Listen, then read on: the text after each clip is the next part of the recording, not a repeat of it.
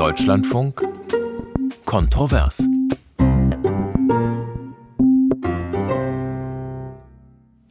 Heute mit Theo Gers im Studio herzlich willkommen. Was für Zeiten. Millionen Menschen sind auf der Flucht und niemand von ihnen ist das bekanntlich freiwillig. Sie flüchten vor dem Krieg in der Ukraine, vielleicht auch bald vor den Folgen des Erdbebens in der Türkei und in Syrien. Sie flüchten aber auch vor menschenverachtenden Regimen. Denken wir an die Mullahs im Iran oder die Taliban in Afghanistan. Woanders herrschen Dürre, Hunger oder Perspektivlosigkeit. Denken wir an Teile Afrikas. Und dann fragt man sich, wer will, wer kann so leben. Das ist die eine Seite. Für die andere Seite stehen einige Zahlen. Knapp 218.000 Menschen haben in Deutschland im letzten Jahr erstmals Asyl beantragt. Es sind so viele wie seit 2016 nicht und es sind ungefähr so viele Menschen, wie die Stadt Mainz Einwohner hat. Der Wanderungsdruck war auch im Januar ungebrochen. 29.072 Anträge, mehr als doppelt so viele wie vor einem Jahr. Und das sind nur die, die aus Flüchtlingsländern wie Syrien, Afghanistan oder dem Irak kommen. Dazu kommen kommen die Kriegsflüchtlinge aus der Ukraine, über eine Million Menschen seit dem russischen Angriff vor knapp einem Jahr. Die Folge, Städte, Gemeinden, Landkreise, sie wissen nicht mehr, wo und wie sie diese Menschen unterbringen sollen und sie wissen auch nicht, wie sie sie versorgen, betreuen sollen, vielleicht sogar für länger. Und auch Politiker, die mit Fremdenfeindlichkeit oder gar Ausländerhass nichts, aber auch gar nichts am Hut haben, auch denen fällt nur noch eine Lösung ein. Sie lautet als allererste Maßnahme Zuwanderung begrenzen. Und dann gibt es noch die die Menschen, bei denen sich hierzulande viele fragen, warum sind die eigentlich noch hier, obwohl sie eigentlich ausreisen müssten. Und diese Frage kommt vor allem hoch, und zwar mit Macht, wenn wie vor drei Wochen in einem Regionalzug in Brockstedt Menschen erstochen werden von jemandem, der hier so eigentlich gar nicht mehr herumlaufen dürfte oder auf den die Behörden zumindest besser aufpassen müssten. Das ist der Problemaufriss für diese Sendung. Deutschland unter Druck überfordert die Flüchtlingswelle das Land. Ich begrüße meine Studiogäste. Da ist an erster Stelle Ahmad Mansour. Er ist deutscher Diplompsychologe und Soziologe mit palästinensisch-israelischen Wurzeln. Er beschäftigt sich seit langem mit Fragen der Zuwanderung, mit Islamismus, mit Integration und der Frage, warum letzteres so schwer hinzukriegen ist hierzulande. Guten Tag, Herr Mansour.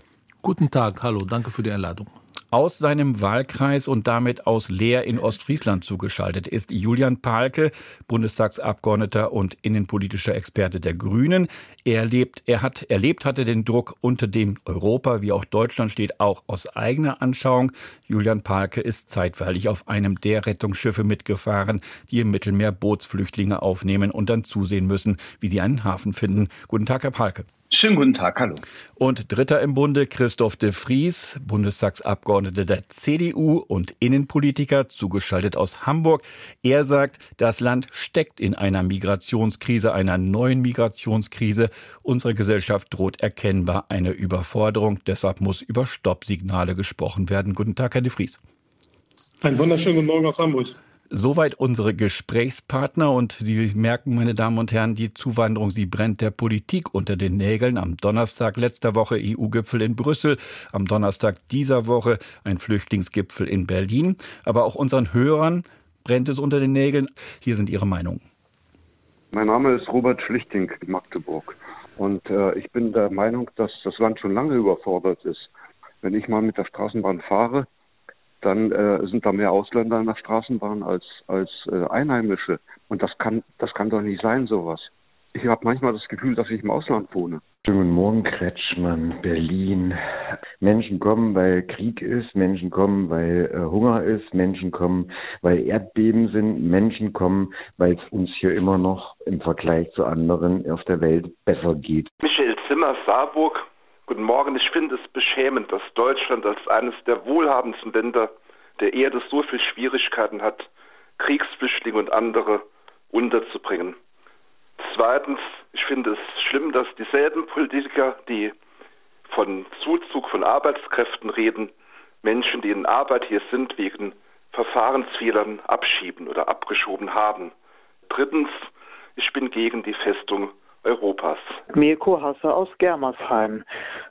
So wie es aussieht, überfordert die aktuelle Flüchtlingsbewegung unser Land, zumindest wenn man den Verlautbarungen aus den Kommunen Glauben schenken darf. Und so wie es aussieht, scheint die amtierende Ampelregierung kein Konzept zu haben, um mit dieser Herausforderung umzugehen. Marc Jena aus Frankfurt. Statt sich die Einreise von Fachkräften von den Herkunftsländern mit Hilfe bei Abschiebungen bezahlen zu lassen, sollte Deutschland lieber allen, die hier sind, eine exzellente Ausbildung für den Arbeitsmarkt ermöglichen. Jessen aus Hamburg. Also ja, wir sind überfordert und das darf man sich gerne eingestehen. Ja, soweit erste Hörerstimmen des Deutschlandfunks zum Thema Zuwanderung und zur Frage, ob Deutschland überfordert ist. Herr Palke von den Grünen, ich möchte Sie vor allem mit einem Zitat konfrontieren, das Sie vielleicht schon kennen.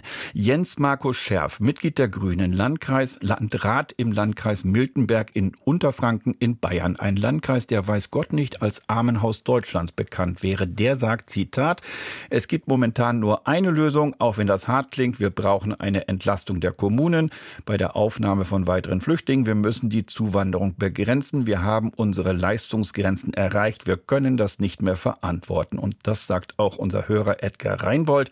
Er sagt, eine stärkere Begrenzung und Regulierung der Einwanderung ist dringend erforderlich.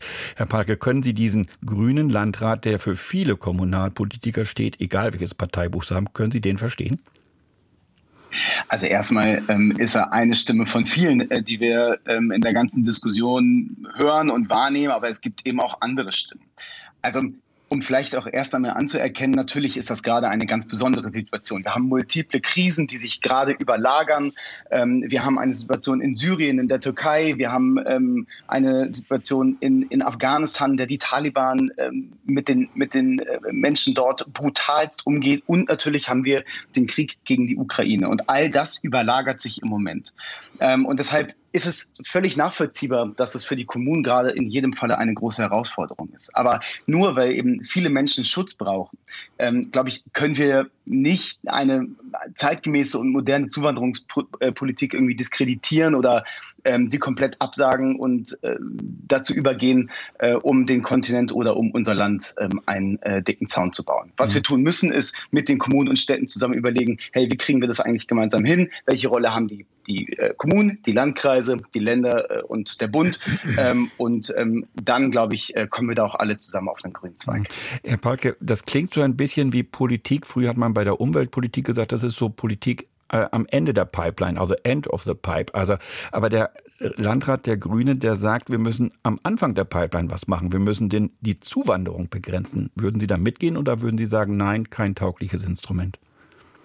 Naja, die Frage ist, was bedeutet Zuwanderung begrenzen? Also was steckt da eigentlich hinter? Ähm, wenn wir uns die Zahlen von den Menschen angucken, die als Flüchtling gelten, im Sinne der Genfer Flüchtlingskonvention, dann ähm, stellen wir fest, dass 97 Prozent dieser Menschen eigentlich in Nachbarregionen fliehen oder ähm, in, in Nachbarländer. Ähm, also überhaupt nicht den Weg nach Europa suchen, so wie es ähm, immer dargestellt wird. Aber ja, und das ist auch einfach eine Realität dass Menschen natürlich Schutz brauchen. Und ähm, ich möchte und wir stehen für eine Politik, ähm, die sich an dieser Realität einfach orientiert und nicht so tut, als könnte man ähm, Menschen einfach an den Außengrenzen zurückweisen äh, und damit auch das Grundrecht auf Asyl de facto abschaffen. Das mhm. darf es aus unserer Sicht natürlich nicht geben. Christoph de Vries in Hamburg, CDU-Bundestagsabgeordneter. Ich könnte mir vorstellen, ohne dass ich Sie sehen kann, dass Sie jetzt gerade vielleicht so ein bisschen mit dem Kopf geschüttelt haben könnten. Ist Deutschland aus Ihrer Sicht doch überfordert aktuell? Ja, wir befinden uns mitten in einer ganz akuten Flüchtlingskrise. Und wenn man mal die nackten Zahlen vergleicht von 2016, dort hatten wir 722.000 Asylerstanträge in Deutschland. Wenn wir jetzt die ukrainischen Flüchtlinge nehmen, denen wir Schutz gewähren, und die Asylbewerber, dann haben wir inzwischen eine Zahl erreicht von einer Million 250.000 im letzten Jahr. Das sind 73 Prozent mehr als 2016. Also das zeigt doch, in was für einer schweren Situation wir sind. Unsere Kommunen, unsere Städte sind am Limit. Die Hilfeschreie werden immer lauter. Wenn man Flüchtlingsgipfel erlebt im letzten Oktober durch die Bundesinnenministerin Frau Faeser, der völlig ohne Ergebnisse geblieben ist. Und selbst beim besten Willen, ich spreche auch mit den Verantwortlichen vor Ort, die wissen nicht mehr, wie sie Unterbringungskapazitäten noch schaffen sollen. Die mieten Hotels an.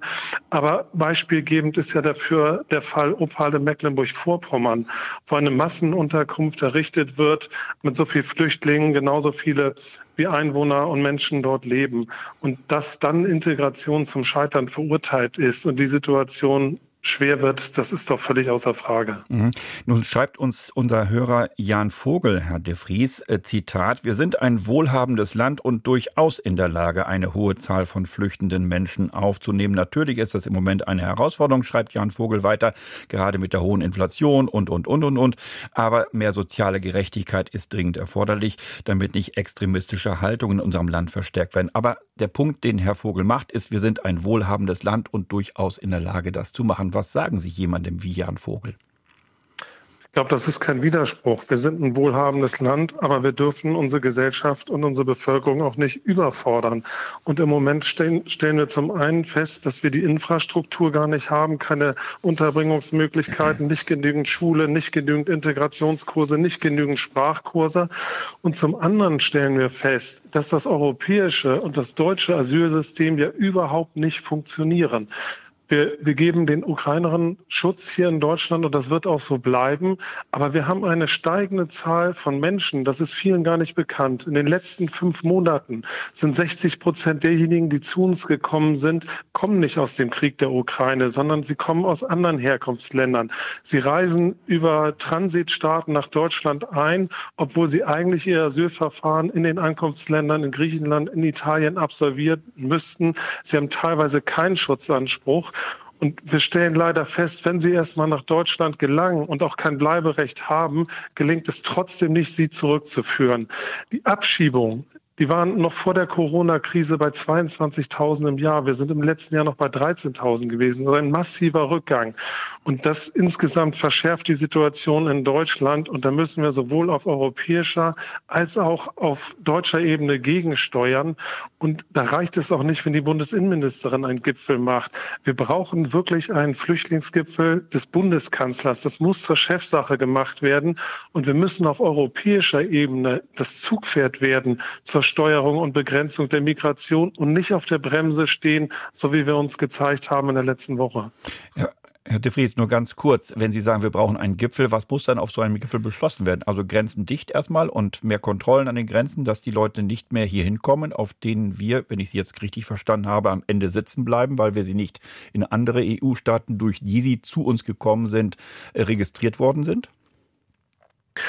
Es gibt unterschiedliche Maßnahmen. Wir müssen vor allen Dingen mal Druck auf EU-Ebene machen der wirksamste Schutz ist doch, wenn wir an den Außengrenzen dafür sorgen, dass Menschen, die keinen Schutzanspruch haben, erst gar nicht nach Europa gelangen. Denn zur Wahrheit gehört doch, dass wir uns wahnsinnig schwer tun.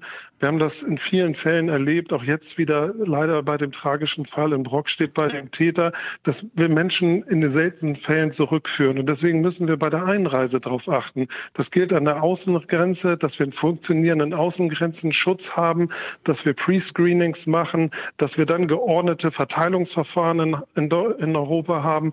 Und ein Hauptproblem ist ja das, wenn wir eine laxe Migrationspolitik betreiben, leidet ganz Europa darunter. Wir sind ja inzwischen ein Geisterfahrer in der Migrationspolitik in Europa, die mit Ausnahme von Luxemburg kaum noch ein Land teilt. Und weil wir das Hauptsehnsuchtsland und das Hauptzielland sind in Europa, machen die Menschen sich auf den Weg durch ganz Europa, um dann zu uns zu kommen. Und das betrifft insofern nicht nur uns, sondern auch unsere europäischen Nachbarn. Herr Ahmad Mansour, Sie sind Soziologe, kennen die Szene um es mal so auszudrücken, denken, die nach Deutschland kommen, ziemlich genau. Sie wissen auch, welche Probleme wir mit Integration haben. Äh, wenn Sie das gerade gehört haben, ähm, wie ist Deutschland aus Ihrer Warte äh, vorbereitet? Ist Deutschland überfordert oder können wir das Ganze bearbeiten? Ich meine, es geht ja nicht nur um, um Aufnahme von Flüchtlingen, es geht um Wohnraum, es geht um die Durchführung behördlicher Verfahren, von der Bean Bearbeitung von Asylanträgen, Berufsabschlüsse anerkennen etc. pp. bis hin dann am Ende, wenn die Menschen hier bleiben dürfen, Integration, also Kitas, Schulen, Sprachangebote. Ist Deutschland dazu in der Lage bei diesen vielen Menschen? Und vieles mehr. Also erstmal, mich nervt diese moralisierende Debatte über Migration und Integration, ähm, diese entweder oder, diese nichts oder alles, die entweder die Grenzen dicht machen oder alles aufnehmen zwischen Ausländer raus und wir haben Platz, gibt es ganz viele differenzierte Konzepte, die wir brauchen, um Menschen eigentlich zu ermöglichen, in unserer Gesellschaft auch emotional anzukommen. Und darum geht es. Wenn wir Integration richtig machen, dann sind unsere Ressourcen Ressourcen natürlich begrenzt. Es geht nicht nur um Sprachvermittlung, es geht nicht nur um Ausbildung, es geht nicht nur um Wohnraum ähm, ähm, für Familien, die zum Beispiel in Berlin seit sechs Jahren nicht in der Lage, eine Wohnung zu finden und in Asylheim äh, bleiben. Da ist Integration nicht möglich. Integration ist auch die Verinnerlichung von Grundwerte, die wir in dieser Gesellschaft haben, wo es immer wieder hakt. Und ich erinnere an vielen äh, Ereignissen der letzten Jahren, die gezeigt hat, dass Integration nicht immer gut funktioniert. Aber auch die emotionale Zugänge in der Mehrheitsgesellschaft ist ein Grundvoraussetzung äh, für gelungene Integration. Das heißt, dass die Menschen sich begegnen, zusammen wohnen, zusammen in der Schule gehen, nicht in Parallelgesellschaften gehen. All das kann man nur meistern, wenn man ein ganz klarer Konzept hat, wie ist Integration funktioniert.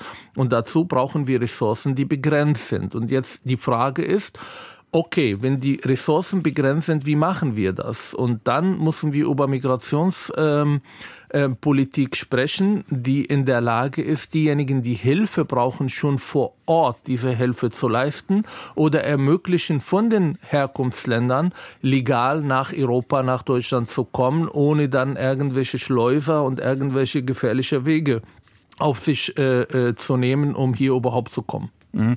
Äh, da nochmal gefragt, Herr Mansur.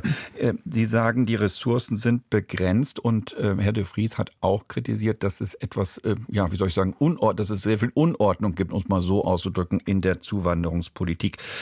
Hängt das, führt beides im Zweifel dazu, dass auch die Akzeptanz sinkt, so wie es zum Beispiel unser Hörer Martin Fitt fürchtet? Er sagt, die Flüchtlingspolitik spaltet unser Land, die extremen Ränder werden gestärkt. Das ist ja auch eine Frage von Akzeptanz. Absolut. Ich meine, schauen Sie nach Schweden. Schweden ist auch ein wohlhabendes Land und Schweden war Vorreiter bei der Aufnahme von Flüchtlingen auch 2015, aber viel früher auch. Und jetzt gibt die Stimmung da, weil die Probleme, die daraus entstanden sind, aus dieser Konzeptlosigkeit und wir nehmen einfach die Leute, damit wir uns ein bisschen wohlfühlen, moralischer führen, aber eigentlich kümmern wir nicht um diese Menschen, schicken sie in Parallelgesellschaften, schafft natürlich ein Skepsis und diese Skepsis Skepsis ist überall zu merken. Schauen Sie jetzt die Messerattacken, die Silvesterdebatte, schauen Sie die antisemitische Demos, die wir gehabt haben, die, äh, ähm, die Zunahme von Islamisten. Das sind alle Ereignisse, die letztendlich dazu führen, dass wir nicht die Menschen gewinnen, damit sie mitmachen, aber wir brauchen diese Menschen, damit sie mitmachen. Eine gespaltene Gesellschaft ist auch eine Gesellschaft, die viel weniger in der Lage, wirkliche ähm, Menschen aufzunehmen und ermöglichen, auch Teil einer Gesellschaft zu sein, ein Wir-Gefühl zu entwickeln. Deshalb absolut ja. Ja, Herr Palke von den Grünen, Herr Mansur hat die Probleme benannt. Haben Sie ein Rezept, wie man auf die Fülle dieser Rezept, dieser, dieser Probleme reagieren kann. Wie gesagt, das eine Rezept lautet, Problem an der Wurzel anpacken, weniger Leute reinlassen ins Land. Aber wenn sie denn da sind, sind sie da und es muss sich jemand um sie kümmern.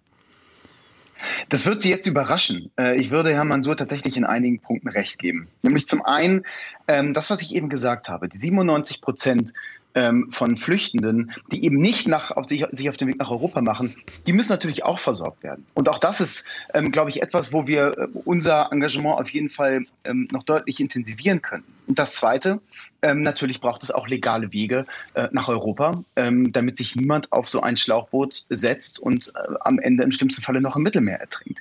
Das ist natürlich der große Wunsch und das große Ziel. Ähm, und dass Deutschland äh, für dieses Jahr nur eine knapp vierstellige Zahl an sogenannten Resettlement-Plätzen zur Verfügung stellt, das ist eben auch genau Teil des Problems. Eben weil Menschen keinen anderen Weg sehen, als sich in Sicherheit zu bringen, als eben über äh, diese wirklich lebensgefährlichen Routen und ja auch ähm, über kriminelle Netzwerke. Ja, sehen Sie ähm, auch ein Problem, Herr Palke, wenn ich, entschuldigen, wenn ja. ich Sie unterbreche. Ähm, Herr de Vries hat das Problem auch gerade angesprochen. Stichwort Deutschland lockt die Leute auch. Ist jetzt in meinen Worten gesagt. Also, äh, Deutschland ist das Traumziel dieser Menschen, die, die, die sich auf ein Boot setzen und so wahnsinnig sind, sich dann übers Mittelmeer schippern zu lassen. Ähm, was sagen Sie dem? Ist, ist das, ist das so? Ist dieses Traumziel Deutschland? Warum, und, und warum ist das so? Und macht, also, macht, macht Deutschland da möglicherweise was falsch, dass es sich zu, ja, zu, zu attraktiv geriert oder darstellt?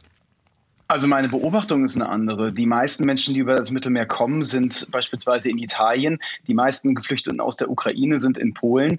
Ähm, deshalb, ich würde da jetzt nicht in so eine, in so eine Spirale einsteigen wollen, ähm, in der man das irgendwie alles hochbauscht, um hier mit superlativen Politik machen zu können. Ich glaube, das entspricht überhaupt nicht der Realität. Ähm, um das vielleicht noch eben rund zu machen. Also, was wir natürlich brauchen, ist auch eine vernünftige Integrationspolitik. Und dieses Beispiel von Opal, wo ungefähr 400 Menschen in ein, in ein Dorf ge äh, gebracht werden sollen, in dem ebenso viele Menschen leben. Natürlich ist das eine Integrationspolitik, die zum Scheitern verurteilt ist, mhm. sondern ähm, im, äh, im äh, Gegensatz ähm, dazu müssen wir natürlich ähm, den Menschen hier eine, eine Rolle geben und sie Teilhabe ihnen Teilhabe ermöglichen ja. an der Gesellschaft. Herr Walker, Sie merken schon, die Musik kommt langsam hoch. Das heißt, die Nachrichten fangen in 20 Sekunden an. Um 10.35 Uhr geht es weiter mit der Sendung Kontrovers zur Frage, ist Deutschland überfordert bei der Flüchtlingswanderung? Und weiter geht's in der Sendung Kontrovers im Deutschlandfunk. Deutschland unter Druck überfordert die Flüchtlingswelle das Land. Das ist unser Thema heute. Und kontrovers diskutieren in der Sendung weiterhin Ahmad Mansour, Psychologe und Autor, Experte für Fragen rund um die Integration, Julian Palke, Bundestagsabgeordneter und innenpolitischer Experte der Grünen und Christoph de Vries, Bundestagsabgeordneter der CDU und ebenfalls Innenpolitiker.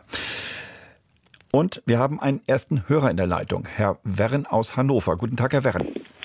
Ich grüße Sie. Herr Werren, Ihr Anliegen. Ich bin der Meinung, wir sind nicht überfordert und zwar ganz und gar nicht überfordert. Wir sind nicht so besonders erfolgreich organisiert. Es gibt zwei äh, unbestreitbare Faktoren. Flüchtlinge, die vor Kriegsgefahr fliehen, sind nach internationalem Recht bei uns aufzunehmen. Da gibt es gar kein äh, Streit drüber. Und das Zweite ist, dass wir eine Zuwanderung in den deutschen Arbeitsmarkt brauchen, wenn wir unser Lebensniveau halbwegs so halten wollen, im Umfang von 300 bis 400.000 Menschen pro Jahr. Und wenn die Parteien sich besser darauf verständigen könnten, diese Zusammenhänge ins öffentliche Bewusstsein zu platzieren, ohne darüber in äh, Flügelstreitigkeiten äh, auszubrechen, dann kann Deutschland als eines der wohlhabendsten Länder der Welt, wie mehrfach gesagt wurde, dieses Problem auch handhaben. Ja, das ist fast schon ein Stichwort für Herrn de Vries von der CDU. Der, der sagt ja, wir sind überfordert. Jetzt sagen Sie, Herr Werren, wir sind nicht überfordert, nur schlecht organisiert. Herr de Vries, was sagen Sie dazu, zu dieser, ähm, wie soll ich sagen, Analyse von Herrn Werren? Also zwei Punkte. Wir haben aktuell über 300.000 Personen, die ausreisepflichtig sind in Deutschland, ähm, die keinen Schutzanspruch haben, die aber trotzdem unser Land nicht verlassen. Von der Rückführungsoffensive, die die Bundesregierung ja angekündigt und vereinbart hat, ist bisher keine Spur. Wenn wir an der Stelle besser werden würden, hätten wir auch viel mehr Kapazitäten, den wirklich Schutzberechtigten besser zu helfen. Punkt eins. Punkt zwei ist, die Asylmigration wird unser Fachkräfteproblem in Deutschland leider nicht lösen. Und deshalb sind wir auch für eine strikte Trennung von Asyl- und Arbeitsmigration. Ich will Ihnen dazu nur wenige Zahlen sagen. Wenn wir uns mal die Hauptherkunftsländer anschauen, nehmen wir mal die Syrer, die seit 2015, 16 im Land sind. Von denen sind immer noch knapp zwei Drittel 58 Prozent im SGB II, also Hartz-IV-Bezug. Bei den Afghanen sind es fast 50 Prozent, bei den Irakern 43 Prozent. Und wir haben es häufig mit Menschen zu tun, die gar keine formelle Schulbildung haben oder oder gerade mal ähm, Grundschulkenntnisse.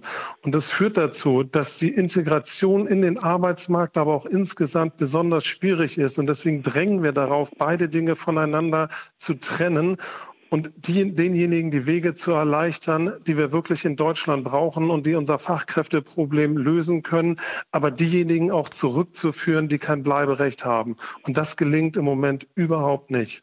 Ahmad Mansour, hat Herr de Vries recht, wenn er sagt, diese, diese Überlegungen, die es da immer gibt, das heißt, wir können aus Asylbewerbern, die zu uns kommen, Fachkräfte machen, ähm, die funktioniert nicht, wenn das die falschen Herkunftsländer mit und wenn das Menschen sind, die einfach die Voraussetzungen, Stichwort Schulbildung, Ausbildung nicht mit sich bringen? Der Ist-Zustand ist es so, dass wir es nicht geschafft haben, bei den Menschen, die in den letzten acht Jahren zu uns gekommen sind, äh, im Großen und Ganzen in der Arbeitswelt zu integrieren. Da müssen wir viel besser werden. Und dazu gehört auch diese, genau diese Konzepte, die wir brauchen, um die Menschen einfach in Deutschland auch ankommen zu lassen. Viele wollen arbeiten, finden aber ähm, keine Arbeit oder halt ähm, sind zufrieden damit, äh, was sie halt von Jobcenter bekommen. Andere haben ihre Ausbildung nicht geschafft. Andere hadern mit der Sprache. Da ist die Arbeit. Und meine These ist, bei allen, die gerade anrufen und sagen, wir sind nicht überfordert, wir müssen mehr Leute annehmen, das ist nur Konzeptlosigkeit ich glaube, der Grundfehler ist, dass wir glauben, dass Integration und Migration endet, wenn die Leute bei uns sind. Wenn sie in Sicherheit sind, wenn sie dann ihre Asylverfahren irgendwie starten, dann endet die Aufgabe der Mehrheitsgesellschaft oder des Staates. Und das ist absolut falsch, weil die Arbeit fängt erst an, wenn diese Leute ankommen. Und dazu gehört auch natürlich die, ähm, die, die Fähigkeit oder die Versuche, diese Menschen in die Arbeitswelt zu integrieren. Dazu gehört aber auch viel mehr als nur eine Wohnung zur Verfügung zu stellen. Äh, das heißt, aus Ihrer Sicht, Herr Mansur, ähm, diese Überlegung, warum nicht die nehmen, um unsere Fachkräfteprobleme zu lösen, die hierhin flüchten, ähm, die, die, die, die, die krankt gewissermaßen. Das, das funktioniert nicht so einfach. Das ist Ihre, Ihr Punkt sie muss funktionieren. Die Leute sind bei uns. Wir werden sie ja nicht irgendwie abschieben. Die gehören jetzt zu diesem Land und deshalb müssen wir alles tun. Und dazu braucht man enorm viele Ressourcen, damit sie dann irgendwann in diesem Land auch arbeiten gehen können. Ja. Das gehört auch zur Integration. Aber wir schaffen es nicht. Ja, nun hat Herr de Vries gerade, genau, Sie sagen selbst, wir schaffen es nicht. Herr de Vries hat gerade auch Prozentwerte gesandt, wie wenige von den Syrern, Afghanen etc. bei uns ähm, im Arbeitsmarkt untergekommen sind. Herr Palke von den Grünen, ähm, wie ist das aus Ihrer Sicht? Können wir über die Schiene Asylbewerber Fachkräfte gewinnen, die, die wir brauchen? Oder ist der Weg wirklich zu lang, diese Menschen auszubilden und für unseren Arbeitsmarkt, für diese Fähigkeiten, die man vielleicht mitbringen muss, äh, um Pfleger zu sein, Stichwort Sprachkenntnisse, um irgendwo an einer computergestützten Maschine arbeiten zu können, ähm, um das zu leisten? Ja. Das, was Herr de Vries da gerade eigentlich beschreibt, ähm, ist ja die Fortsetzung der Verschärfung von Asyl- und Aufenthaltsrechts äh, der letzten Jahre, das, was die Union immer gefordert hat. Was wir jetzt gerade ähm, auf den Weg bringen, ist das sogenannte Chancenaufenthaltsrecht. Von diesen 300.000 Menschen, die sogenannt vollziehbar ausreisepflichtig sind, ähm, werden davon alleine schon etwa 130.000 Menschen profitieren. Und das heißt eben, dass diese Menschen dann ähm, einen Chancenaufenthalt bekommen für ein Jahr, der so ein bisschen nach dem Prinzip vielleicht gestaltet ist, Ausbildung statt Abschiebung. Denn wir können eben einen Großteil dieser Menschen nicht einfach mit einem Fingerschnipp ausweisen, alleine zum Beispiel, weil die Herkunftsstaaten nicht ähm, kooperieren, weil es ähm, eine ungeklärte Identität gibt, weil es ähm, vielleicht äh, keinen Pass gibt. All das können Gründe sein oder auch Staatenlosigkeit kann ein Grund sein. Und das heißt natürlich, dass man irgendwie diesen Menschen trotzdem eine Perspektive geben muss. Und das ist das, was wir versuchen und damit eben auch den Menschen ermöglichen, hier in den Unternehmen ähm, eine Ausbildung zu machen, zu studieren und dann hoffentlich eben auch ähm, einen Job zu finden. Wenn man mal kurz beim, bei dem Ausreisen bleibt und dem Ausweisen, Herr Palke, heißt das auf Deutsch, dass Politiker wie Herr de Vries vielleicht auch so, äh, ich sag mal, in, öffentlich etwas Sand äh, in die Augen streuen, weil sie mit der Forderung, es muss konsequenter abgeschoben werden, wenn die Leute ausreisen müssen, ähm, dass das das Problem gar nicht löst, weil es von den, weil, weil es in viele Länder gar nicht abgeschoben werden kann. Stichwort Afghanistan, Stichwort Iran. Äh, da kann man ja im Moment äh, niemanden hin abschieben bei den Verhältnissen, die dort herrschen. Absolut. Und äh, man müsste beispielsweise im äh, Fall Afghanistan auch mit der Taliban reden. Und ich denke, wir sind uns ja alle einig, dass man zum Beispiel eine Taliban-Regierung nicht anerkennt. Ähm, ja, und ich glaube schon, dass äh, da auch mit, mit, mit Halbwahrheiten und gefühlten Wahrheiten ähm, äh, Stimmung gemacht wird und insbesondere auch Geflüchtete gegeneinander ausgespielt werden. Beispiel Syrien. Die Bomben, die in Syrien fallen, sind teilweise die gleichen Bomben, die jetzt in der Ukraine fallen. Ähm, und in beiden Ländern fliehen die Menschen und brauchen Schutz. Und dann finde ich es ziemlich unredlich, ähm, diese beiden Gruppen hier dann wiederum gegeneinander auszuspielen, zu sagen, die Ukrainer, die nehmen wir aber gerne auf, aber für die syrischen Staatsangehörigen, also da müssen wir jetzt aber mal die Zäune hochziehen. Ähm, das finde ich ehrlich gesagt auch ziemlich schäbig. Der Herr de Vries in Hamburg, CDU-Bundestagsabgeordneter, Innenpolitiker. Das ist teilweise Ihre Position. Sie haben sich zum Beispiel dafür ausgesprochen. Die, also die Ukrainer bleiben hier, teilweise sogar die russischen Deserteure, von denen es einige gab. Aber mit den anderen, da muss konsequenter umgegangen werden. Die Frage ist ganz einfach, äh, ist das Ihr Rezept? Also ich denke, wir sollten jetzt hier auch im Gespräch redlich miteinander bleiben. Mhm. Wir haben ja erlebt, dass die Flüchtlingskrise 2015 schon zu einer großen Spaltung der Gesellschaft geführt hat. Und deswegen haben wir als Bundesregierung in der letzten Periode gesagt, wir machen uns die Steuerung und Begrenzung der Migration zum Ziel. Und das ist auch gelungen. Wir haben die Zahl der Asylerstanträge von 2016 bis 2020 um fast 85 Prozent reduziert auf ein Niveau von vor der Flüchtlingskrise. Und das hat auch zu einer Befriedung in der Gesellschaft beigetragen. Und der Grundsatz ist ja der, dass wir nicht sagen, die einen nehmen wir, die anderen nehmen wir nicht, sondern dass wir sagen, wir müssen das Ergebnis unserer Asylverfahren respektieren. Wenn es völlig egal ist, wie ein Asylverfahren endet, mit einem Schutzanspruch oder einer Ausreisepflicht, dann machen wir unser Asylrecht tot. Und da sagen wir als Union ganz klar, das kann nicht sein. Und wenn uns das besser gelingt, unser Asylrecht durchzusetzen, dann sind wir auch besser in der Lage, in diesem Land denjenigen, die einen Schutzanspruch haben, zu helfen, sie zu integrieren, Deutschkenntnisse zu vermitteln und in unsere Gesellschaft aufzunehmen. Und es gibt ja viele Maßnahmen, wo wir die wir machen könnten. Nehmen wir mal die Beschlüsse des EU-Gipfels. Dort ist der Einsatz von Visahebeln besprochen werden. Die Identifizierung von sicheren Herkunftsstaaten. Das sind ja alles Dinge, die wir machen könnten. Aber die sicheren Herkunftsstaaten zum Beispiel, die scheitern seit Jahren an den Grünen im Bundesrat. Das sind also Staaten, von denen wir wissen, dass sie eine Ablehnungsquote von über 90 Prozent haben. Wir haben das gemacht in den Westbalkanstaaten mit dem Ergebnis, dass die Menschen erst gar nicht hierher gekommen sind. Wir wollten das jetzt mit den Maghreb-Staaten machen. Tunesien, Algerien, Marokko mit derselben ähm, Ablehnungsquote. Das ist mit den Grünen nicht zu machen. Mit dem Ergebnis, diese Menschen kommen hierher, haben keinen Schutzanspruch und uns gelingt es in vielen Fällen nicht, sie zurückzuführen, obwohl selbstverständlich diese Staaten verpflichtet sind, ihre Staatsbürger auch zurückzunehmen.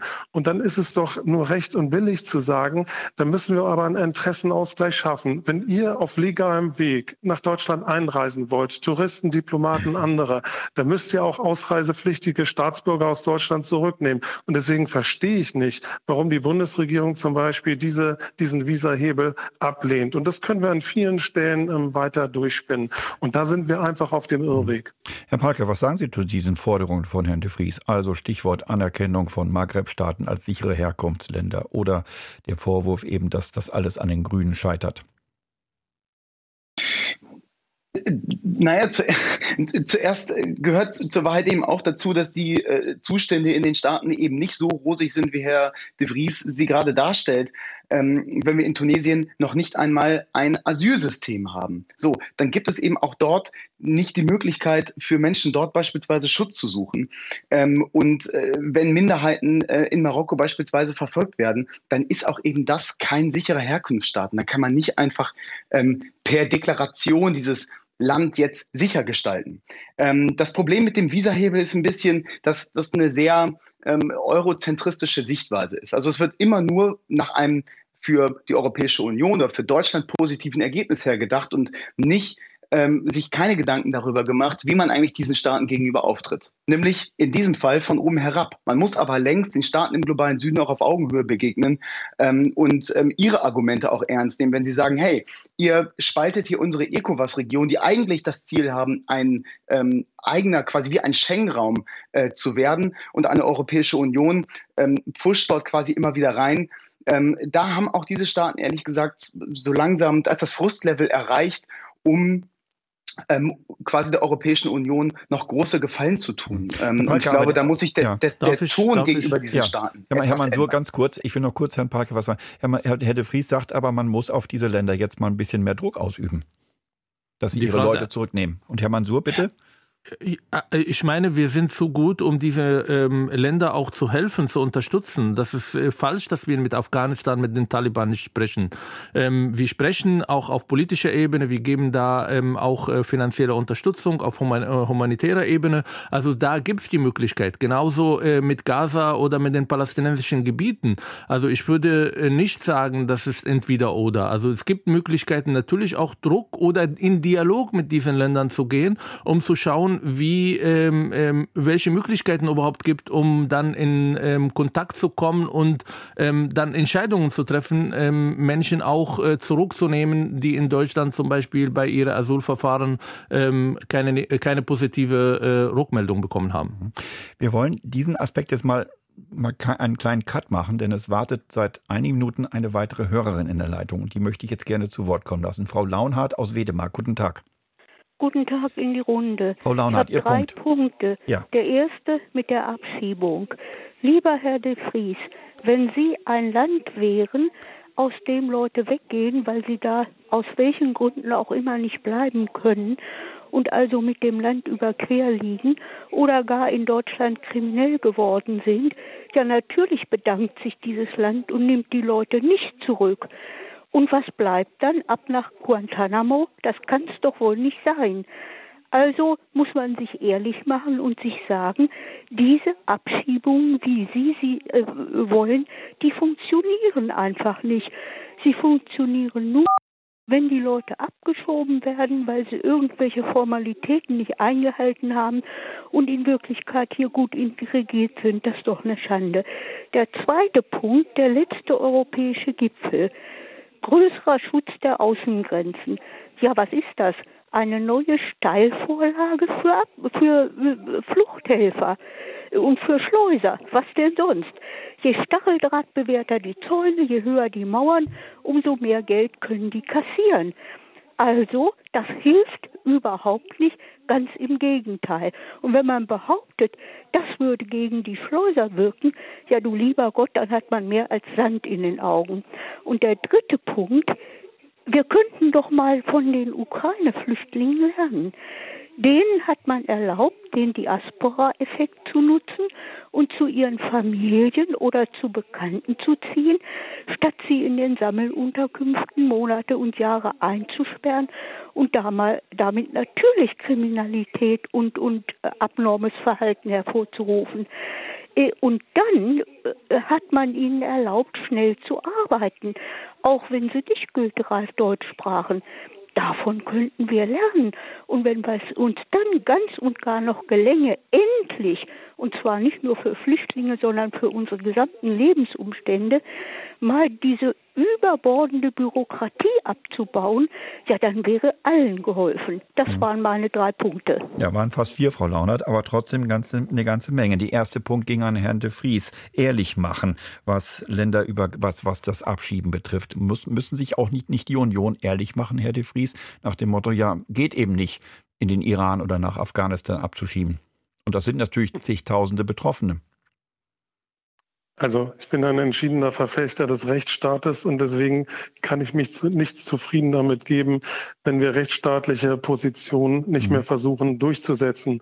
Auch gegenüber Afghanistan und Iran so wie Herr Mansur das auch sagt, man hat Hebel gegenüber gewissen Ländern, man kann mit den Taliban reden, so wie Herr Mansur also das gerade auch sagte. Die Menschen, aus, die Menschen aus Syrien bekommen ja im Moment alle einen Schutzanspruch, das ist ja gar nicht die Frage. Aber ich habe ja von anderen Staaten geredet und mhm. ähm, die Dame ist ja auch eingegangen auf die Frage, ähm, die nehmen ihre Bürger nicht zurück. Naja, das ist doch eine Frage des Interessenausgleichs. Angela Merkel hatte mal gesagt, richtigerweise, wir müssen die Fluchtursachen bekämpfen. Wir müssen uns engagieren dafür, dass Menschen, die gar nicht politisch verfolgt sind, sondern aus ökonomischen Motiven ihr Land verlassen wollen, dass die eine Perspektive in ihrem Land sehen. Deswegen haben wir in unserer Regierungszeit die Entwicklungshilfe auch schon verdoppelt. Aber gleichsam ist es auch völlig legitim zu sagen, beide Staaten haben Interessen und haben Interesse daran, dass ausreisepflichtige Asylbewerber auch in die Heimat zurückgehen. Und die müssen wir versuchen durchzusetzen. Mhm. Und gleichzeitig können wir auch bereitwillig und offen dafür sein, neue Marktzugänge zu schaffen, also was, was den Handel anbelangt, um die Situation dort zu verbessern. Aber die Folge kann doch nicht sein, dass wir darauf verzichten.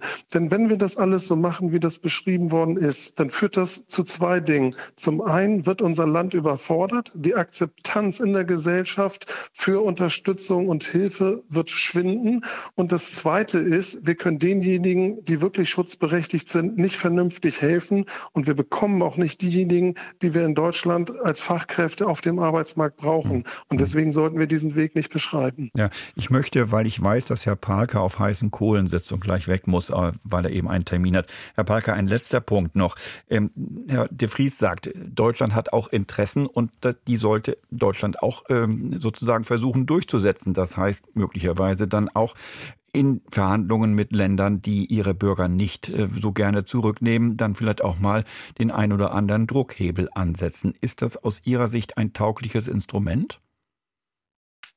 Ich würde dem noch was hinzufügen, um das Ganze vielleicht zu einem tatsächlich funktionierenden Instrument zu machen. Nämlich zum einen den Staaten eben auf Augenhöhe zu begegnen, zuzuhören, was die Staaten eigentlich möchten, mit denen wir dort zusammenarbeiten wollen ähm, und die dann auch ernsthafte Angebote machen. Dass das also keine Einbahnstraße ist, ähm, sondern dass man da auch zusammenarbeitet. Und dann ist es etwas, wovon zum einen die, die Länder im globalen Süden profitieren, die Menschen dort vor Ort und im Zweifel sogar auch noch Deutschland oder Europa. Und ich glaube, dann können wir das Ganze zu einer Win-Win-Situation machen. Ähm, wogegen ich mich ehrlich gesagt sehr wehre, ähm, ist äh, dieser ähm, vielleicht auch so ein bisschen kolonial angehauchte Blick. Man muss jetzt einfach nur die Staaten dort ordentlich ordentlich unter Druck setzen und dann werden die schon parieren, was Deutschland die, und die EU möchte. Das haben wir in den letzten Jahren gesehen. Diese ganzen Abkommen, die dort geschlossen sind, ähm, die sind gescheitert. Ähm, und ich glaube, aus diesen Fehlern müssen wir lernen. Die dürfen wir jetzt nicht wiederholen. Und das ist eben auch die Aufgabe von dem Sonderbevollmächtigten für Migrationsabkommen ähm, für Joachim Stamp, der sich genau darum kümmern soll. Und ähm, ich glaube, der da auch größtenteils einen richtigen Blick auf die Dinge hat. Das heißt, Joachim Stamp, der neue Beauftragte genau für diesen Aspekt, Rückführungen und ähnliches, ähm, den die Bundesregierung, glaube ich, zum 1. Januar auch erst geschaffen hat, diesen Posten, hat dann aber viel Arbeit, wenn er dann äh, mit bestimmten Ländern diese Verhandlungen führen muss. Äh, soll er dann schwerpunktmäßig auf Rückführungen hinarbeiten oder woraufhin soll, wohin soll er wirken, Herr Palke? Naja, das wird überhaupt nicht funktionieren, nur auf das Argument Rückführung zu bestehen, sondern am Ende ähm, ist das ein Ansatz, der über viele Jahre wachsen muss. Da wird es ja auch um Rückführung gehen, aber da wird es auch darum gehen, dass wir zum Beispiel ähm, Visaerleichterungen anbieten und zum Beispiel Studienvisa anbieten, dass wir aber auch schauen, was können wir eigentlich sonst noch für Partnerschaften vielleicht in der Energieerzeugung, im Handel oder sonst wo ähm, eingehen und eben auch in den Ländern die innenpolitische Perspektive ähm, ernst nehmen äh, und mit einfließen lassen in unsere, in dem Moment ja auch Außenpolitik. Das ist also am Ende etwas komplexer als jetzt nur ähm, immer nur nach Rückführung zu rufen, sondern ich glaube, das ist etwas, was, was uns über Jahre beschäftigen wird, diese Abkommen auch tragfähig zu verhandeln. Mhm. Herr de Vries von der CDU, gehen Sie damit, dass man so einen Mix finden muss zwischen, ja, wie soll ich sagen, gesundem Druck möglicherweise, Interessen deutsche Interessen auch mal benennen und versuchen durchzusetzen und gleichzeitig zu sagen, wir haben aber auch was für euch, wo ihr dann eine Win-Win-Situation habt für euch. Wenn Stichwort es so Studien, wäre. Stichwort Studienkredite, was Herr Palke beispielsweise gerade als Beispiel nannte. Wenn es so wäre, dann würde ich ja sofort mitgehen. Aber die Situation ist doch leider eine andere. Es gibt im Moment in Deutschland in dieser Ampelkoalition keinen erkennbaren politischen Willen, wirklich Ausreisepflichtige zurückzuführen. Ich will nur mal das Beispiel sagen. In wenigen Wochen muss das Abschiebezentrum am Berliner Flughafen wahrscheinlich schließen, weil Berlin als Teilhaber das dort nicht verlängern möchte. Wir haben jetzt viele Gesetze, sind ja auch schon angeklungen, das Chancenaufenthaltsrecht, wo Menschen jetzt bleiben können, die eigentlich kein Aufenthaltsrecht in Deutschland, kein Bleiberecht haben. Wir haben Menschen streckenweise sind damals zwei Drittel der Menschen ohne Pässe nach Deutschland eingereist. Die sind durch die ganze Welt gekommen, haben viele Transitländer durchreist, hatten immer Pässe, weil sie sonst gar nicht durchgekommen wären. Als sie in Deutschland aber ankamen, hatten sie keine Pässe. Was macht diese Bundesregierung jetzt? Wir nennen die ja die sogenannten Identitätstäuscher. Die wollen jetzt, dass Menschen mit einer ungeklärten Identität künftig einfach eine Versicherung an eine Stadt abgeben können, woher sie denn kommen und welche Staatsbürger sie sind. Das ist doch eine Einladung zum Betrug.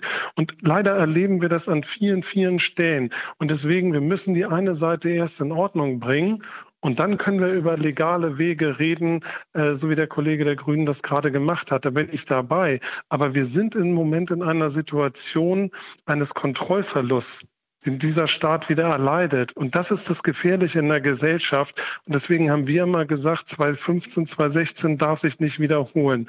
Und bei allem anderen, wenn es um den Zuzug qualifizierter Fachkräfte geht, bin ich völlig dabei. Aber wir können das eine nicht tun, ohne das andere zu lassen. Sagt Christoph de Vries, CDU-Innenpolitiker, Bundestagsabgeordneter. Deutschlandfunk Kontrovers. Weiter mit Theo Gerster Mikrofon. Herzlich willkommen und dem Thema Deutschland unter Druck überfordert die Flüchtlingswelle das Land. Diskutieren werden Ahmad Mansour, Psychologe und Autor, Experte für Integrationsfragen und Christoph de Vries, Bundestagsabgeordneter der CDU und innenpolitischer Experte.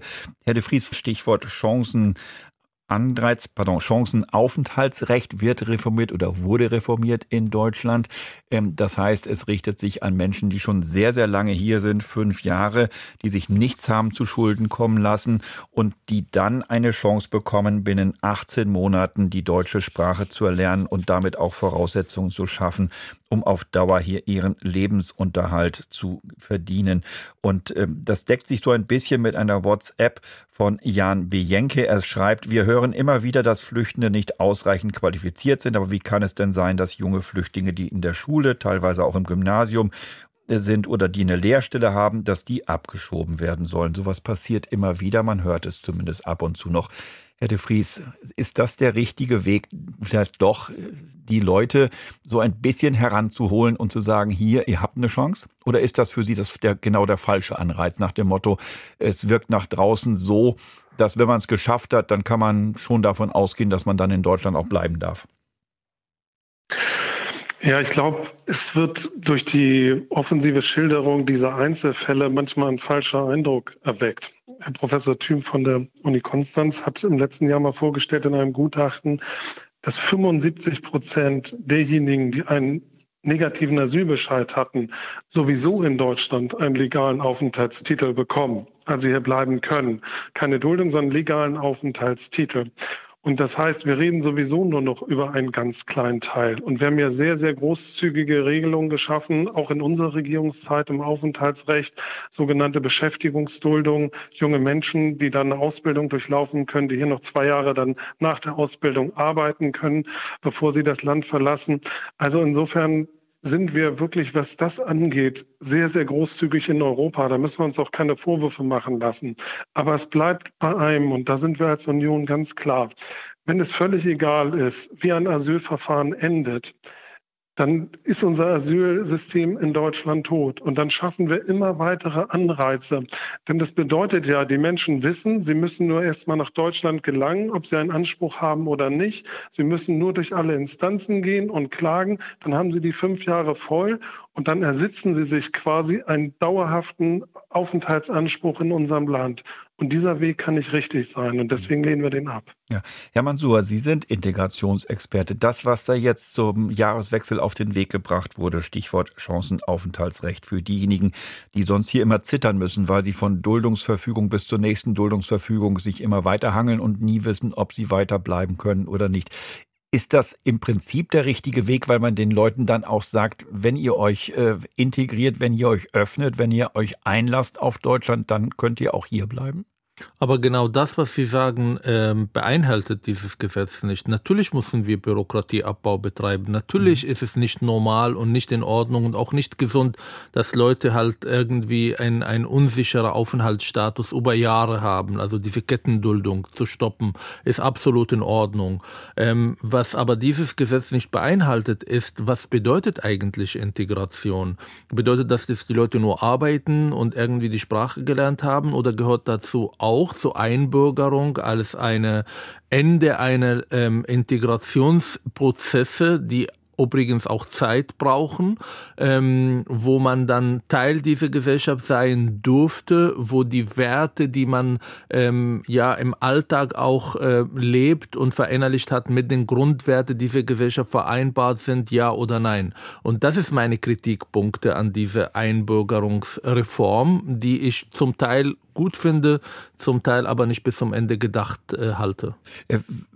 Wenn wir da mal kurz bei bleiben, Herr Mansur, wie macht man denn aus einem, ich sag mal jetzt, syrischen Asylbewerber, der ganz anders aufgewachsen ist und sozialisiert ist, mit ganz anderer Schulbildung, ganz anderem äh, kulturellen Hintergrund, äh, wie macht man aus dem einen, wie soll ich sagen, überzeugten Bundesbürger, hätte ich jetzt fast gesagt. Jetzt freue ich mich, dass ich bei meinem Thema bin und nicht viel über äh, die politische Migrationspolitik sprechen äh, muss.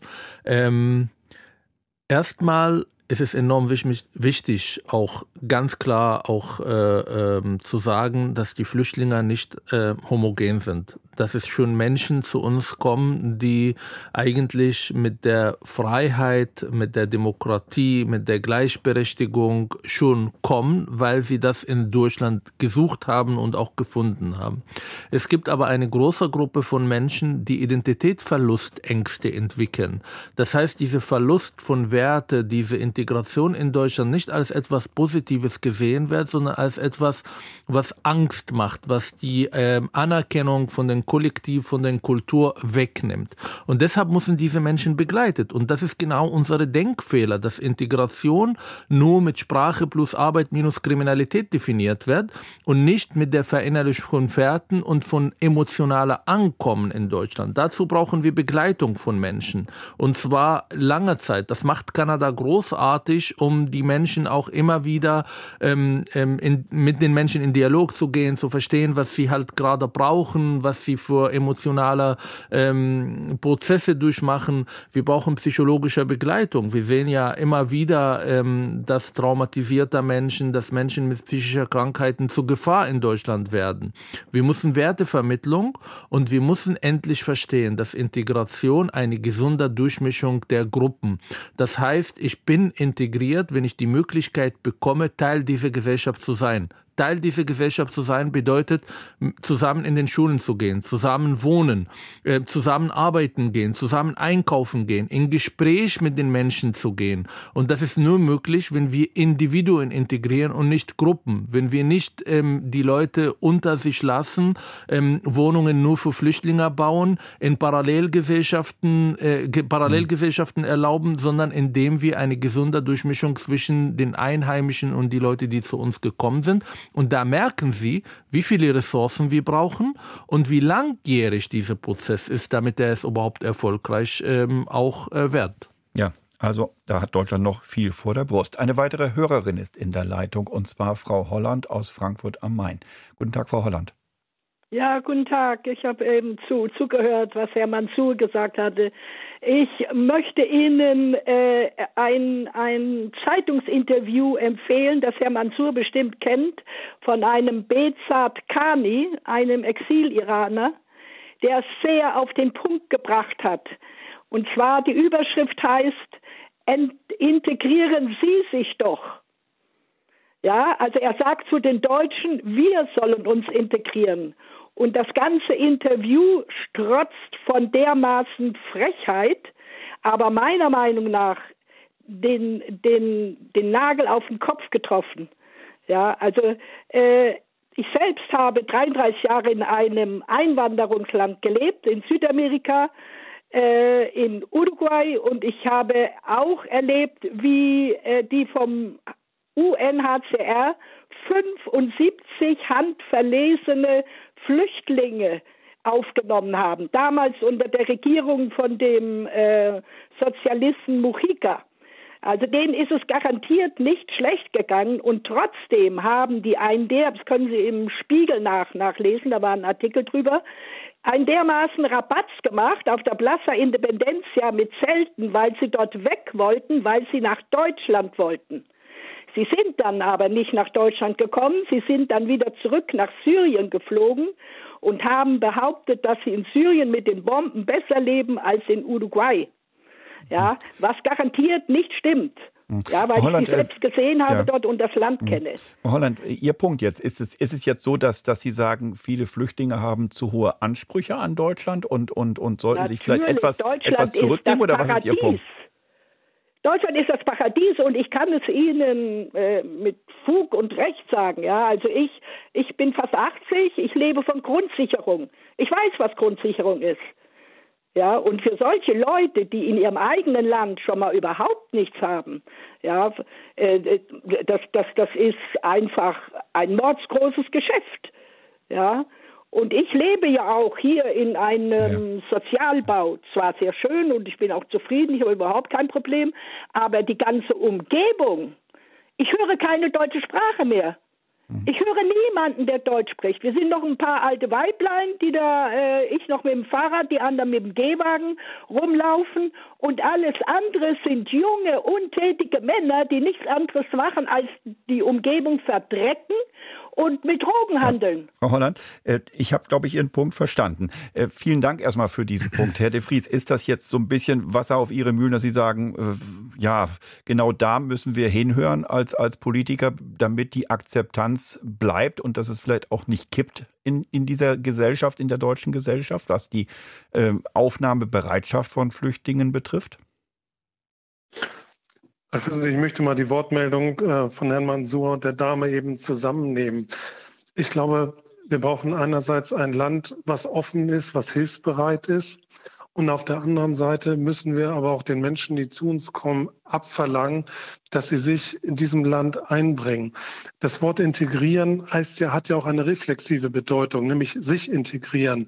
Es verlangt auch den Menschen, die hierher kommen, etwas ab. Und das müssen wir auch tun als Staat und Gesellschaft. Und da sind wir beim Thema Grundwerte. Das ist auch das, was Herr Mansour ja eben angesprochen hat. Natürlich müssen wir erwarten können, dass sich Menschen ja anpassen an unsere Geflogenheiten, dass sie die Gesetze respektieren, aber dass sie vor allen Dingen auch die Grundwerte teilen. Wenn wir so Fragen haben wie Gleichberechtigung von Mann und Frau, sexuelle Minderheiten, die respektiert werden, der Vorrang unserer Gesetze vor religiösen Regeln, dann müssen wir als Staat und Gesellschaft ganz klar mal sagen, darauf kann es keinen kulturellen oder religiösen Rabatt geben. Und ich bin der festen Überzeugung, wenn wir das deutlicher machen würden und wenn wir nicht einfach oberflächlich alles als Vielfalt bezeichnen, ähm, was wir da so erleben, dann würde die Integration in Deutschland viel besser gelingen. Mhm. Aber selbstverständlich ist es auch so, wie die Dame gesagt hat, Integration ist auch eine Frage der Zahlen. Das hat Herr Mansur ja auch gesagt. Wenn wir in funktionierenden Stadtteilen Flüchtlinge aufnehmen, wenn wir durchmischt sind, wenn wir uns kennenlernen, wenn sie die Sprache lernen, die Geflogenheiten lernen, das sind alles Voraussetzungen für gute Integration. Aber wenn wir überfordert sind und überlastet sind mit Massenunterkünften und hunderte Menschen nur noch unter sich sind, ihre eigene Sprache sprechen, sich gar nicht die Mühe machen müssen, Deutsch zu lernen, sich nicht die Mühe machen müssen, zu schauen, wie wir eigentlich leben, wie unsere Lebensart ist, dann ist Integration zum Scheitern verurteilt. Und wir sind im Moment in einer Situation, dass so viele zu uns kommen, dass Integration nicht mehr gelingen kann. Und deswegen brauchen wir diesen grundlegenden Kurswechsel in der Migrationspolitik und dass Deutschland seinen Sonderweg in Europa endlich beendet. Herr Mansour, verlangt Deutschland, ich möchte Sie direkt darauf anhören, verlangt Deutschland, das, das, was Herr de Vries hat, klingt ja auch so ein bisschen nach klarer Kante, klar sagen, wie die Regeln hierzulande sind. Verlangt Deutschland zu wenig von denen, die zu uns kommen und die hier bleiben wollen? Das sagen mir sogar die Flüchtlinge, mit denen ich arbeite. Die erste Frage, die immer kommt, wenn wir über Integration sprechen, sagt uns bitte, was ihr von uns wollt. Was bedeutet eigentlich Integration? Und wir treffen diese Leute, die seit drei, vier, fünf, sechs Jahren in Deutschland sind und diese Grundfrage wurde bei ihnen nicht beantwortet, weil wir diese Debatte, wie gesagt, sehr moralisierend führen. Die einen wollen sie gar nicht hier haben und die anderen behandeln sie als Kuscheltiere, als Schutzsuchender, die man eigentlich nicht traut, überhaupt irgendwelche Regeln zu halten oder ähm, Pflichten zu haben, sondern es geht nur um Rechte und es geht um Ankommen und so weiter und so fort. So funktioniert es nicht. Wir brauchen einen Dialog mit den Menschen. Es muss in aller Deutlichkeit klar werden von ersten Tag, an, was dieses Land von ihnen äh, verlangt. Natürlich müssen sie über ihre Rechte auch unterrichtet werden, aber auch über Pflichten. Und zur Integration gehört auch die Verinnerlichung der Grundwerte, die aus dem Grundgesetz und der Verfassung halt resultiert sind.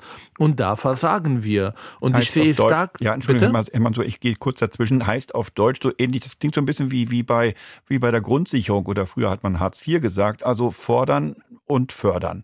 Das heißt nicht Richtig. nur fördern, sondern auch fordern. Das heißt dann zum Beispiel auch konkret einfordern, Deutsch zu lernen, die Kinder in eine Schule zu schicken, dass sie schon äh, oder in eine Kita, dass sie schon vor der Einschulung Deutsch können und dann auch mithalten können in der Schule. Und wer das nicht macht, muss dann möglicherweise auch das zu spüren bekommen? Hab ich, verstehe ich Sie da Wissen richtig? Sie, Geht das in die Richtung? Absolut. Ich gebe nur ein kleines Beispiel. Ähm, ich war, glaube ich, eineinhalb Jahren in Deutschland, als ich in ein WG eingezogen und da war eine junge Frau, mit der habe ich halt viel ähm, auch über Deutschland, Integration unterhalten und sie hat mir etwas gesagt, was mich erschrocken am Anfang, aber jetzt lebe ich das. Sie meinte, du bist erst integriert, wenn deine Tochter irgendwann mit 18 zu dir kommen kann und sagen, sie will jetzt ihren eigenen Weg gehen, sie will jetzt äh, selbstbestimmt leben und sie verabschiedet sich von den patriarchalischen Strukturen, mit denen ich groß geworden bin. Das hat mich erschrocken damals, weil für mich waren das halt Werte, die ich äh, zu meiner Identität äh, zählte.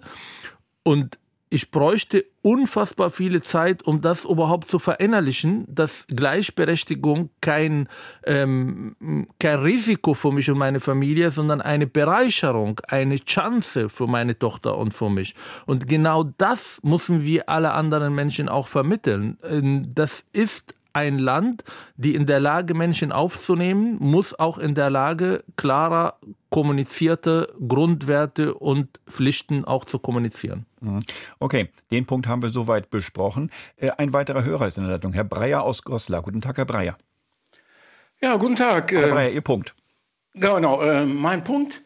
Ähm, als Beamter interessiert mich besonders die Rechtslage und im Grundgesetz steht ja auch, dass Deutschland ein Rechtsstaat ist. Äh, nun gibt es ja die EU-Regelung äh, Dublin III und auch Artikel 16a Grundgesetz. Man darf, kann diese Regelung nun finden, wie man will. Aber danach äh, dürften ja keine Flüchtlinge in Deutschland anerkannt werden, die über einen sicheren Drittstaat einreisen. Und Deutschland ist ja um sicheren, von sicheren Drittstaaten umgeben.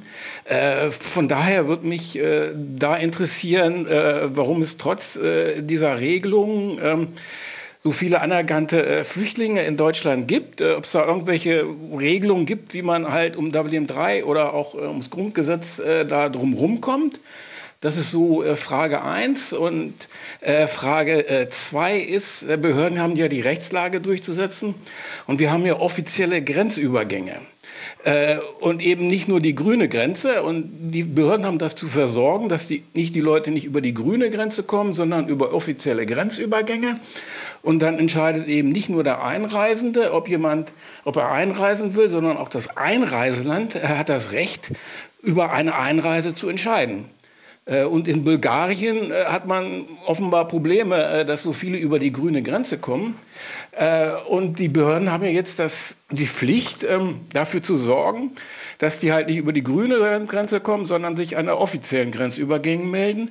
Und äh, wenn man da jetzt gegen den Zaun argumentiert, äh, frage ich mich, äh, welche äh, Alternative, äh, Alternative denn den Behörden empfohlen wird, äh, dass sie ohne Zaun ihrer Pflicht nachkommen, mhm die Leute zu, zum offiziellen Grenzübergang äh, mhm. zu geleiten. Ja. Herr Breyer, ich habe Ihren Punkt, glaube ich, verstanden. Sie heben vor allem auf die europäische Ebene ab, dass dort, weil Dublin III mhm. ist ja eine europäische Regelung, äh, die, Sie sagten es, die eigentlich dazu verpflichtet, dass die Länder, in die, in denen ein Flüchtling oder Asylsuchender als erstes seinen Fuß reinsetzt, dass die diesen Menschen behandeln müssen, sprich aufnehmen müssen und diesen Asylantrag äh, entgegennehmen müssen. Und da wäre Deutschland in Anführungszeichen in der Mitte Europas liegend vergleichsweise gut geschützt. Das passiert aber nicht. Herr de Vries, ist das ein Punkt, wo Sie sagen, da muss mehr passieren oder sehen Sie da eine Lösung? Weil Vorhin kam ja auch das Beispiel, die Leute reisen durch die ganze Welt, haben so lange ihren Pass aber nur in der Tasche, bis sie an die deutsche Grenze kommen.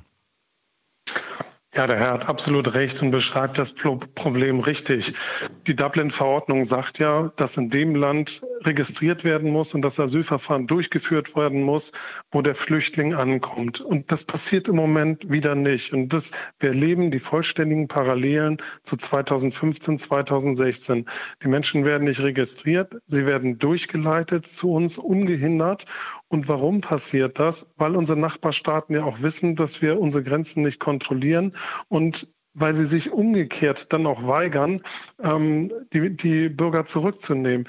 Es ist ja so, wir haben zigtausende... Naja, das sind deckungsgleiche Interessen, Herr de Vries. Das, das, ja, das, das, das, das, das, das Land an der Außengrenze also, Europas will diese Menschen nicht bei sich behalten und diese Menschen selber wollen auch gar nicht da bleiben, sondern die wollen woanders hin, die wollen weiterziehen. Geben Sie mir noch drei Sätze, dann versuche ich es zu sagen. Also die Rücküberstellungen, die eigentlich auch vorgesehen sind, in die Ankunftsländer klappen nicht. Die nehmen die nicht zurück in der Regel. Das sind unter zehn Prozent unserer Rückstellungsersuchen. Und das zeigt nochmal, wir brauchen insgesamt ein gemeinsames europäisches Asylsystem. Wir haben wirklich alles versucht in der letzten Periode, aber wir müssen sehen, wir haben ganz unterschiedliche Interessenlagen. Wir haben die Ankunftsländer, wir haben die osteuropäischen Länder, die im Grunde überhaupt keine Migration wollen und wir haben die Hauptzielländer, Frankreich, Deutschland, teilweise auch die skandinavischen Staaten. Und wir müssen dort einen Interessenausgleich finden. Das bedeutet ein robuster Außengrenzenschutz, die Ankunftsstaaten müssen sicher sein, dass diejenigen, die rechtmäßig dann nach Europa gelangen, auch vernünftig verteilt werden. Und diejenigen Länder in Osteuropa, die sich gar nicht an, den, an der Hilfe und dem Schutz beteiligen wollen, die müssen sich dann an den Kosten beteiligen und auch an den Rückführungsmaßnahmen. Ich glaube, nur so kann es klappen. Ansonsten kommen wir in Europa nicht zusammen. Und deswegen, das muss der Interessenausgleich sein. Herr Mansur, ist das eine sehr deutschlandzentrierte Sicht, wo man dann sagen muss, ja, schön und gut, klingt alles gut, aber in der europäischen Realität und auch mit Blick darauf, welche Ziele diese Menschen haben, nämlich zum Beispiel nach Deutschland zu kommen, was ja vielleicht auch naheliegend ist, wenn man hier Freunde, Bekannte schon hat oder sogar Verwandte, dann will man zunächst dahin, wo man schon jemanden kennt und nicht in, eine, in ein Land, wo man sozusagen bei Null anfängt. Naja, 2015 war es anders und trotzdem wollten die Leute nach Deutschland. Wir können stolz sein, dass die Leute nach Deutschland kommen, weil sie hier natürlich Freiheit, Wohlstand und auch äh, Sicherheit gesucht haben und teilweise auch gefunden haben. Ähm, ich bin aber, und das ist mein Appell, für mehr realistischen Blick auf Migration und Machbarkeit. Ich meine, es gibt auch Grund, warum so viele europäische Länder teilweise ein Problem haben mit unserer Migrationspolitik, weil sie merken, dass es eine Überforderung dabei ist. Sie merken, was das mit Schweden, mit Italien, mit Frankreich gemacht hat, wenn man das nicht konzeptorientiert ähm, ähm, betreibt, wenn man die Menschen nicht eine Chance gibt, auch äh, hier aufzunehmen. Vielleicht ist das eine steile These, These, aber ich habe manchmal das Gefühl, dass viele Befürworter von Migration tun das, um äh, ein bisschen besser zu fühlen, um moralische sich darstellen zu können. Aber wenn es dem Realität im normalen Leben, dann haben diese Menschen kaum Interesse, überhaupt in einen Austausch mit diesen Menschen zu gehen. Schauen Sie mal, wo schicken die meisten grünen Politiker in Berlin ihre Kinder zur Schule? Nicht dahin, wo eine Durchmischung ist, wo Migranten zur Schule gehen. Diese Durchmischung ist enorm wichtig, überhaupt um ein Akzeptanz zu schaffen und Migration zu ermöglichen. Und da, glaube ich, haben wir noch eine lange lange Weg vor uns, um zu verstehen, dass mit Migration ähm, keine moralische Angelegenheit betrieben wird, sondern eine realistische, um diese Menschen, diese Individuen auch überhaupt eine Möglichkeit in Deutschland zu geben, sich zu integrieren, Teil zu sein, auch nachdem man über ihre Asylverfahren entschieden hat. Herr Mansur, ich weiß natürlich nicht, wie, wo, ich kann das auch nicht nachprüfen hier in dieser Sekunde, äh, wie das ist mit der Schulpflicht und, und wohin grüne Politiker in Berlin ihre, ihre Kinder, auf welche Schulen die schicken. Ähm, aber ähm, Herr de Vries, die Frage ganz einfach, ähm, wenn wir nochmal über Integration reden, was ja auch dann im Grunde nur übrig bleibt, wenn die Menschen hier sind und häufig nicht wieder abgeschoben werden können. Ähm, Herr Mansur hat ja von Rechten und Pflichten gesprochen. Wäre das auch ein Weg, wo Sie sagen als CDU-Innenpolitiker, ja, da gehen wir mit, äh, wenn dieser Weg kommt, dass man sagt, nicht nur fördern, sondern auch fordern und auch klare Kante zeigen, dann ist das eine Chance für dieses Land?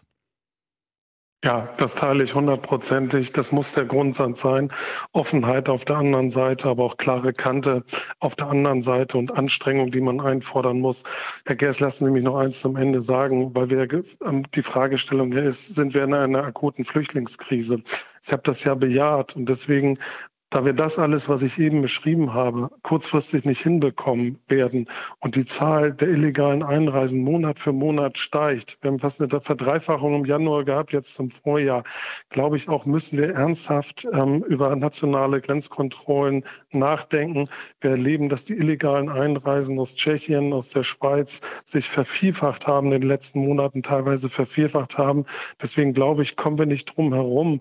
Und wenn wir das machen, dann werden natürlich auch die die Transitländer darauf reagieren. Das haben wir 2015, 2016 auch erlebt. Damals ist gesagt worden, wir können die Grenzen nicht schützen. Und als die Österreicher und die Ungarn das gemacht haben, hat der Migrationsdruck sehr, sehr schnell nachgelassen. Und das würde auch jetzt passieren sagt Christoph de Vries, CDU-Bundestagsabgeordneter. Und es ist 11.29 Uhr, 30 Sekunden bleiben noch in der Sendung kontrovers. Ich habe zu danken für unsere Hörer, die sich beteiligt haben an der Sendung. Ich habe zu danken Christoph de Vries, CDU-Innenpolitiker und Ahmad Mansour, Psychologe und Autor, Experte für Fragen der Integration und auch Julian Palke, Grünen Bundestagsabgeordneter, der früher die Sendung verlassen musste. Tschüss.